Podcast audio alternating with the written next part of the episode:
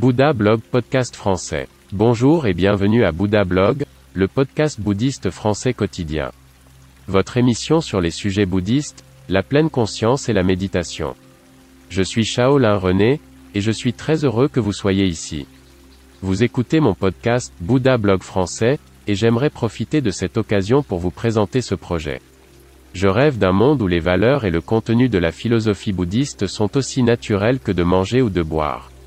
C'est pourquoi j'ai lancé ce podcast. Dans ce podcast, j'utilise des voix animées par ordinateur, car ma langue française est bonne, mais pas assez pour animer un podcast. Profitez du Bouddha Blog Podcast français. Le bouddhisme au quotidien, la pleine conscience dans les gestes quotidiens. Veuillez également télécharger mon application Shaolin René, depuis les magasins Apple et Android. Elle est dotée d'un outil de traduction, ce qui vous permet de lire tous les textes en français. Merci à tous ceux qui soutiennent le Bouddha blog à leur manière. Les dix pouvoirs du Bouddha. Tout le monde peut devenir Bouddha, chacun a finalement la nature de Bouddha en lui. Celui qui est devenu un être éveillé, dispose en tout cas de dix pouvoirs, comme dans toute philosophie, les érudits se disputent à ce sujet. Le premier pouvoir est celui qui permet à l'homme, éveillé, de distinguer le bien du mal. Si nous y réfléchissons un peu plus longtemps, le juste s'impose de lui-même. Il est important de comprendre ici qu'il ne s'agit pas d'un jugement de valeur, comme par exemple bon ou mauvais, mais de comprendre ce qui est juste et ce qui ne l'est pas selon la philosophie de Bouddha, ce qui nuit ou non à soi-même ou aux autres.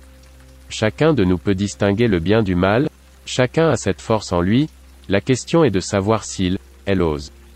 La deuxième force est celle qui permet à l'homme, éclairé, de reconnaître les conséquences de ses actes. Quelles sont les conséquences si je fais ceci maintenant, que se passe-t-il ensuite? Chacun de nous peut reconnaître les conséquences de ses actes, chacun a cette force en lui, la question est de savoir s'il, elle ose. La troisième force est celle qui permet aux personnes, éclairées, de reconnaître les tendances des êtres, c'est-à-dire de voir comment l'autre est tricoté. Le problème ici est que de nombreuses personnes souhaitent que leur environnement soit différent, c'est-à-dire que le souhait et la réalité ne coïncident pas. Chacun de nous peut reconnaître les tendances des êtres, chacun a cette force en lui, la question est de savoir s'il, elle ose. La quatrième force est celle qui permet à l'homme, éclairé, de reconnaître les espèces des êtres, donc de voir quel est le but de cet être. Chacun d'entre nous peut reconnaître les espèces des êtres, chacun a cette force en lui, la question est de savoir s'il, elle ose.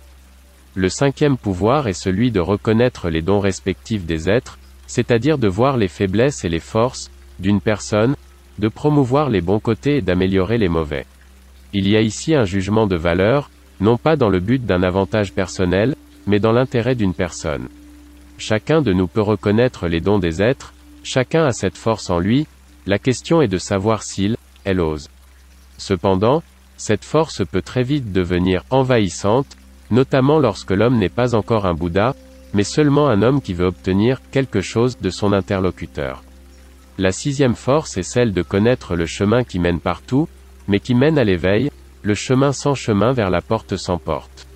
Chacun de nous connaît le chemin, chacun a cette force en lui, la question est de savoir s'il, elle ose mais à chaque carrefour se pose la question de savoir si on veut continuer à l'emprunter.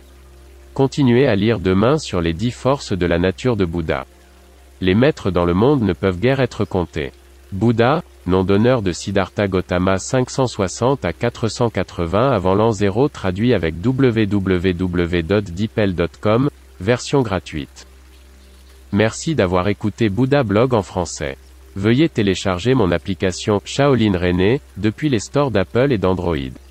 Sur l'application, vous trouverez un outil de traduction de Google, afin que vous puissiez faire l'expérience de l'application en français.